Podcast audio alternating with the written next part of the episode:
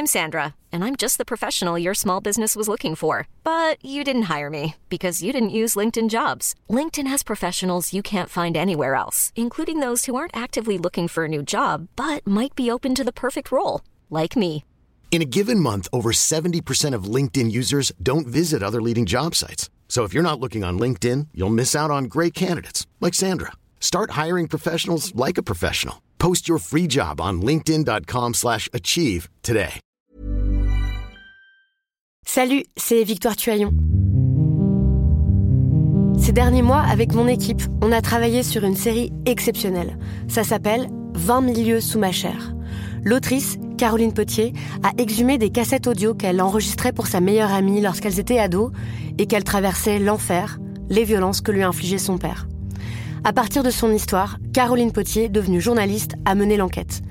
Comment on pourrait éradiquer l'inceste? C'est beau, c'est intelligent, c'est bouleversant, et je pèse mes mots, c'est d'utilité publique. Pour continuer à sortir de l'océan du déni, écoutez 20 milieux sous ma chair, dans le cœur sur la table.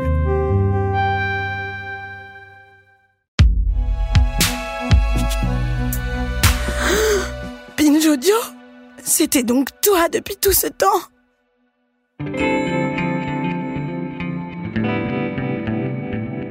Salut, c'est Thomas Rozek. Il y a des infos qui circulent qui portent en elles des paradoxes assez balèzes. Par exemple, on a appris en ce mois d'avril 2021 la mise en examen d'un policier d'Ajaccio accusé d'avoir fait fuiter des infos à des membres de la bande du Petit Bar, des mafieux corses donc, infos qui auraient notamment permis à trois des chefs de la bande d'éviter de se faire arrêter. Alors certes, on ne découvre pas aujourd'hui qu'il existe dans la police comme dans pas mal d'institutions de la corruption et des dérives, mais il y a quelque chose de profondément contradictoire, si on le prend de la façon la plus naïve qu'il soit, dans le fait de voir un policier à coquiner avec ceux que par essence il est supposé traquer et arrêter. C'est pourtant une réalité. Le grand banditisme entretient des liens avec les forces de l'ordre, parfois très proches, parfois avec les plus hautes sphères de la hiérarchie. En novembre dernier, Mediapart pointait du doigt les accointances étranges entre le milieu corse et l'ancien patron de la sécurité du président de la République, le général de gendarmerie Lionel Lavergne. Ahurissant et sans effet ou presque, comme si c'était la normalité. On avait consacré à l'époque un épisode à ces liens déconcertants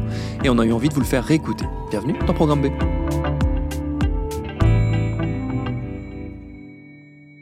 Notre invitée à l'époque, c'était ma consoeur Violette Lazare de l'Obs, fine connaisseuse du banditisme corse auquel elle a consacré avec Marion Galland un livre, Vendetta, les héritiers de la brise de mer, du nom de ce gang célèbre du milieu corse. C'est paru chez Plomb. J'avais donc commencé par lui demander pourquoi, selon elle, les truands semblaient si intéressés par le fait de développer et d'entretenir des liens de proximité avec ceux qui sont censés les traquer, à savoir les policiers et les magistrats. Je pense que ça dépend des cas de figure. Je pense qu'il y a des cas de figure où l'intérêt est d'avoir des informations Évidemment, enfin ça c'est vraiment le premier, le premier point, avoir des informations très concrètes, comme on l'a vu récemment, hein, sur des interpellations qui vont avoir lieu, euh, des perquisitions. Euh, voilà, donc là on est au stade euh, vraiment zéro de l'enquête. Ça permet tout simplement, quand on a l'information avant, là on l'a vu au mois de, au mois de septembre, le coup de filet qui avait été lancé contre la bande dit du petit bar à Ajaccio, sur les quatre qui étaient qui, qui, constituent le noyau dur de la bande, hein, il y en a trois qui sont partis euh, deux jours avant parce qu'ils ont été prévenus. Euh, il y a eu une fuite policière ou une fuite judiciaire. En tout cas, euh, il y a eu une fuite, c'est sûr, et ils sont partis. Donc là, l'intérêt, il est assez concret, évident, et on le voit bien. Là où on a plus de mal à comprendre l'intérêt direct, c'est quand c'est des relations en très haut lieu, on va dire. Par exemple, alors Bernard Scorsini, qui est l'ancien patron de la DGSI, avant de devenir patron de la DGSI, il a été adjoint euh, des RG, qui ont disparu par la suite, et il s'occupait de la Corse. Et par la suite, on voit qu'il a jamais, jamais coupé le lien. Il a toujours continué à voir les gens qui traitaient, entre guillemets, euh, quand il s'occupait de la Corse. Il restait en contact avec eux. Et il restait également en contact avec un homme qui est quand même éminemment euh, sulfureux pour euh, ses différentes activités, à la fois dans les casinos, euh, les cercles politiques, etc., qui est Michel Tommy. Là, on peut se demander qui a le plus d'intérêt, des deux, qui a le plus l'intérêt de maintenir cette relation. On voit grâce à plusieurs enquêtes judiciaires, que ces liens ils sont assez réguliers. C'est-à-dire que quand Michel Thomy vient à Paris et que Bernard Scorsini est à ce moment-là patron de la DGSI, hein, il, est, il est numéro un du renseignement intérieur français, ils se rencontrent ils vont déjeuner ensemble, euh, ils vont boire un café, ou alors euh, Bernard Scorsini, pour être discret, s'arrête en voiture euh, devant le restaurant où il est, il y en a un qui monte dans la voiture de l'autre, etc. Bon, ils se parlent, quoi. On ne sait pas tout ce qu'ils se disent, évidemment, mais ils se parlent de façon assez régulière. Bernard Scorsini l'appelle Tonton, tout le monde appelle Michel Tommy Tonton, même Bernard Scorsini. Donc ça donne aussi un, voilà, ça donne un peu le, la nature du lien qu'il peut y avoir entre ces deux hommes, quoi. Parce que dans Tonton, euh, c'est pas anodin euh, encore, c'est une marque de respect, il y a une marque de déférence en fait par rapport à lui. Alors, qu'est-ce qu'ils se disent? Pourquoi ils sont en lien? Alors, il n'y a pas de lien direct qui ont été, euh, ont été mis à jour, mais dans l'entourage de Michel Tommy, les protégés de Michel Tommy, il y en a eu pas mal qui ont été avertis, euh, soit de leur interpellation quelques jours avant, soit pour euh, le plus fameux d'entre eux, euh, Germanie. Quand il était en cavale et qu'il était poursuivi, à chaque fois que les flics débarquaient pour l'arrêter, il n'était plus là. Voilà.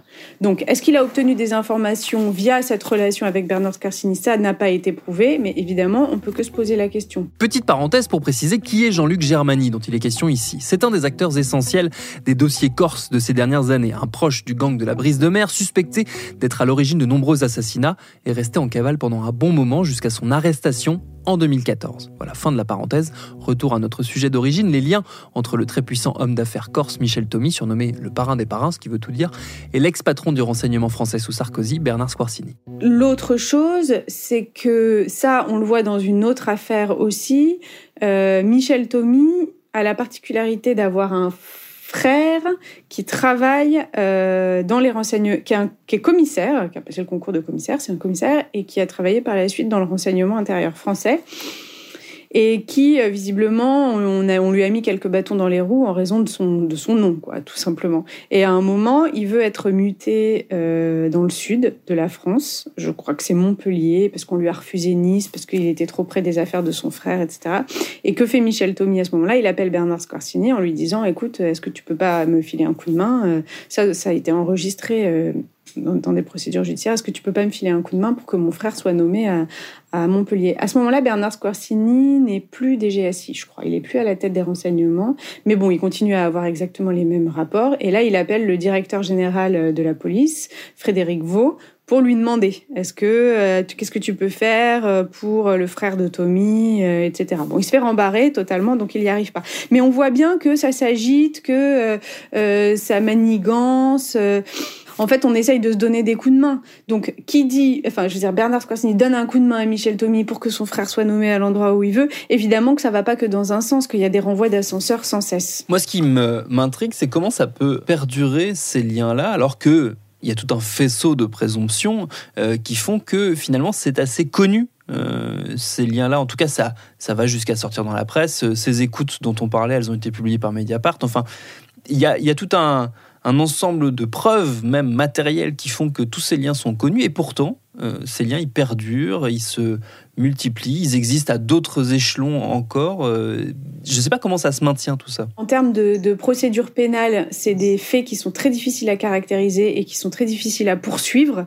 Alors ça peut s'apparenter à du trafic d'influence, euh, ça pourrait s'apparenter, mais il faudrait savoir ce qu'il y a en échange à de la corruption. Mais pour qu'il y ait de la corruption, faut ait, euh, il faut qu'il y ait quelque chose qui soit donné en échange, de l'argent, euh, un poste prestigieux. Ou...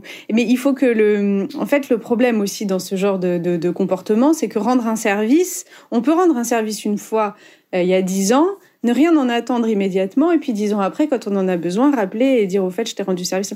Donc en fait, ça pénalement, c'est pas répréhensible, c'est pas donc donc euh, ils se font très très rarement condamner pour euh, ce genre de de ce qui s'apparente à des échanges de bons procédés en fait. Par ailleurs, je pense que c'est pas un cliché de dire que la société corse est basée sur un modèle euh, familial très comment pourrait-on dire méditerranéen, c'est-à-dire que je vais aider avant tout euh, celui qui est de ma famille. Euh, avant celui qui est d'une autre famille. Je vais aider celui qui est de mon village avant de, avant d'aider celui qui est bon. Bref, blablabla. Si on continue comme ça, je vais aider mon, ami qui est corse avant d'aider euh, quelqu'un qui vient d'ailleurs. Et c'est ce genre de comportement qu'on voit à plusieurs reprises euh, dans des scénarios de fuite qui peuvent venir de de personnes qui sont dans la soit dans la magistrature, soit qui sont dans le la direction des affaires policières, judiciaires, etc. et qui sont corses et qui en fait, euh, malgré eux, se font approcher par des gens qui sont dans un autre monde, hein, qui font partie de la voyoucratie, mais qui leur rappellent un petit peu leurs racines et qui leur demandent des coups de main. Ça, ça arrive très souvent et c'est pas négligeable. Euh, et après, ça c'est le dernier exemple en date sur la Vergne. Euh, là, on voit que c'est des réseaux francs-maçons. Mais là aussi, cette affaire, elle est intéressante et à la fois, elle est très compliquée parce qu'il n'y a rien de répréhensible pénalement dans ce qui s'est passé. Et puis, on ne sait pas. Je veux dire, ok, donc ce gendarme, la Vergne est franc-maçon. Visiblement, ça fait aucun doute. Il est euh, dans la même loge qu'un certain Luciani, qui est un proche de Germanie, à ce moment-là, qui est en cavale. Ensuite, on entend sur des écoutes Luciani dire notre ami gendarme, notre ami gendarme, blablabla. Mais à quel moment c'est de la vantardise? À quel moment c'est euh, je connais machin qui est très haut placé et qui va pouvoir peut-être nous aider ou peut-être pas? Mais en fait, on ne sait pas ce qu'ils font. Il y a aussi parfois, euh, je pense, beaucoup de grandes bouches euh, on parle, on se, hausse du col auprès de ses potes, et puis au final, euh, on fait rien. Enfin, ça donne absolument aucun résultat. Bon, la preuve, hein, euh, Germany se fait arrêter quelques, quelques mois après. Enfin, le fait qu'il y ait la BRI à ses trous, ça n'a pas fuité à ce moment-là.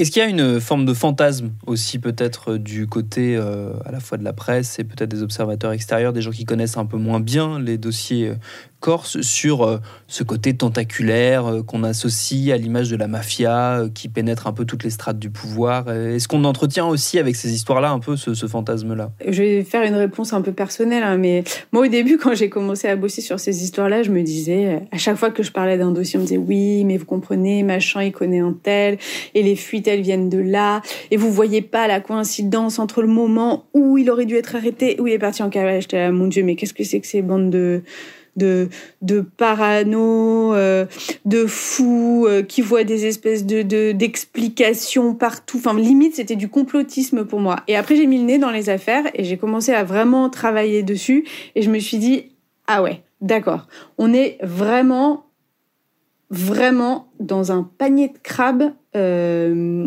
j'ai jamais vu ça dans aucun dossier sur lesquels j'ai travaillé avant.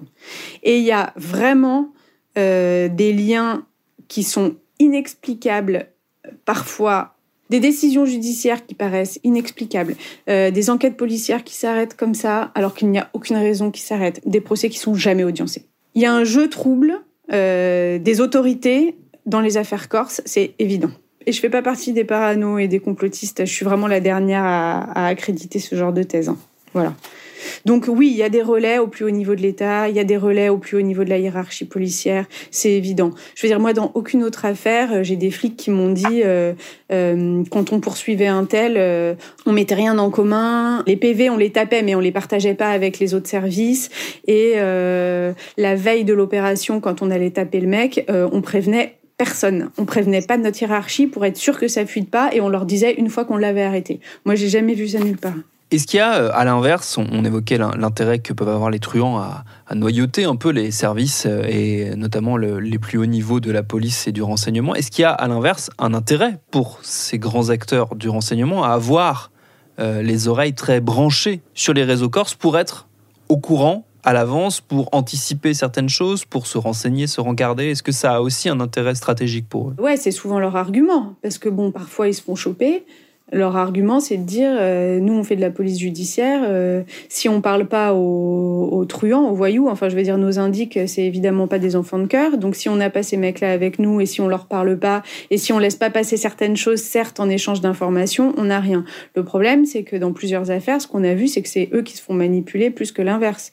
Donc, euh, ils y gagnent des informations, certes, mais c'est souvent des informations qui sont au détriment du camp d'en face. Donc, Évidemment, hein, c'est toujours comme ça. Mais là, dans ces cas-là, ça fait qu'exacerber les guerres entre deux clans. Euh, donc, en fait, ils deviennent des acteurs des guerres euh, au sein du, du, grand banditisme, en protégeant certaines personnes et pas d'autres. Et au final, est-ce que les informations qu'ils ont leur permettent vraiment de Parce que le but, c'est quoi? Le but, c'est quand même de que la situation soit assainie. Moi, j'ai pas du tout l'impression. Est-ce qu'il y a un problème de verrou éthique au sein des services, d'autocontrôle, d'autogestion de ces problématiques sur lesquelles ils sont pas assez sensibilisés, auxquelles ils font pas assez attention, euh, d'après toi? Bah, Il y a une charte de gestion des informateurs. Euh, dans les affaires corse, j'ai pas trop l'impression qu'elle soit respectée. Non, t'as quand même un peu. Parfois, là, euh, alors peut-être plus il y a 15-20 ans, là, parce que quand j'ai bossé sur ça pour le bouquin, je, suis remontée un peu dans les archives et tout ça, mais disons qu'il y a 15-20 ans, t'as un peu l'impression d'être au Far West, quoi. Avec euh, les mecs qui se conduisent, euh, enfin, les, beaucoup de policiers, hein, qui se conduisent comme des cow-boys, euh, qu'utilisent leurs indices, qu'ils les rencontrent euh, au milieu du maquis. Euh, derrière le mec, son contrôle fiscal, c'est terminé, on n'en entend plus parler, alors qu'on sait très bien qu'il est au cœur de je ne sais pas combien d'assassinats. alors aujourd'hui, est-ce que y a des, les chartes sont plus respectées La dernière affaire en date, là, c'est quand même en fin septembre, début octobre. Euh, dans le cadre donc de l'affaire du petit bar. Ils arrêtent un, mec qui, qui, connaissent très bien, hein, qui fait partie, qui a été proche de la brise de mer, qui a été proche de Ferrara, qui, qui a été condamné plusieurs fois. Enfin, c'est quelqu'un qui est très connu dans le milieu corse et même dans le milieu du braquage. Euh, euh, en Ile-de-France, etc. Enfin, même au niveau national, je veux dire. Ils l'arrêtent et euh, on s'aperçoit qu'ils le mettent en garde à vue et puis qu'ils qu passent un espèce de deal un petit peu euh, étrange avec lui. On connaît pas les détails, mais en gros, soit tu nous donnes des infos sur les fuites euh, qui viennent de chez nous. En fait, les flics veulent savoir d'où viennent les fuites. Puis en échange, on va on va être plutôt sympa avec toi, sachant qu'il il devrait plus ou moins avoir un rôle secondaire dans l'affaire. C'est une tentative d'assassinat. Il est plus question de logistique que de, de passage à, à, l'acte. Visiblement, cet homme, José Menconi, donne des informations. Est-ce qu'elles sont vraies, pas vraies? Est-ce qu'il roule les policiers dans l'affaire On n'en sait rien. Enfin, en tout cas, il donne des informations. Et en échange, un des policiers lui prête son téléphone portable pour qu'il puisse appeler sa femme, euh, qui se trouve à son domicile, et lui dit, tu fais le ménage. Donc elle, immédiatement, elle appelle des gens qui viennent faire le ménage chez elle. Le ménage, c'est quoi? Est-ce qu'il y avait des armes? On ne sait pas parce qu'on les a pas retrouvées, mais en tout cas, il y a un gilet pare-balles, c'est sûr. Il y a une voiture euh, qui est dissimulée. On ne sait pas ce qu'il y avait dans la voiture. Et euh, à ce moment-là, il est relâché. Donc, ils se font choper. Ils n'auraient pas dû se faire choper. Ils se font choper parce qu'il se trouve que la femme de Menconi est sur, écoute dans une autre affaire. Donc, il y a des flics qui entendent ce deal. Voilà. Mais ils auraient jamais dû se faire choper normalement. Là, ils se font choper, donc ils vont être envoyés vers, d'autres services, hein. il y aura des sanctions. Mais ça veut dire que ce qu'on appelle euh, un peu vulgairement la police à la papa, euh, je, te, je, te, je te deal un truc, tu me donnes des infos, puis en, en échange, bon bah, ton, ton implication dans la tentative d'assassinat, on va un peu l'oublier, ça existe toujours. Voilà, et ça c'est illégal en fait. Alors d'aucuns nous diront que nous sommes bien naïfs d'imaginer qu'il puisse en être autrement. On pourra toujours objecter que si on n'essaye pas de faire différemment et qu'on se contente de répéter les mêmes vieilles recettes, c'est sûr qu'on n'avancera pas beaucoup. Merci à Violette Lazare pour ses réponses. Programme B, c'est un podcast de Binge Audio préparé par Lauren Bess, réalisé par Geoffrey Puitch et Mathieu Thévenon. Abonnez-vous sur votre appli podcast préféré pour ne manquer aucun de nos épisodes. Facebook, Twitter, Instagram pour nous parler. Et à lundi pour un nouvel épisode.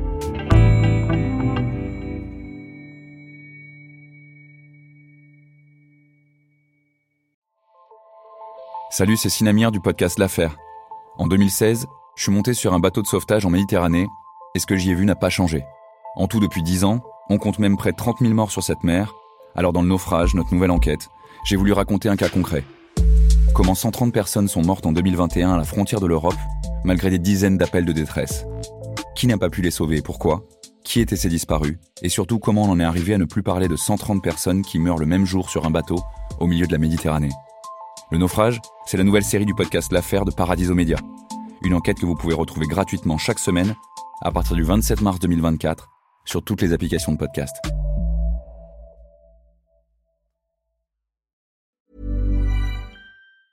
Hey, it's Paige DeSorbo from Giggly Squad. High quality fashion without the price tag. Say hello to Quince.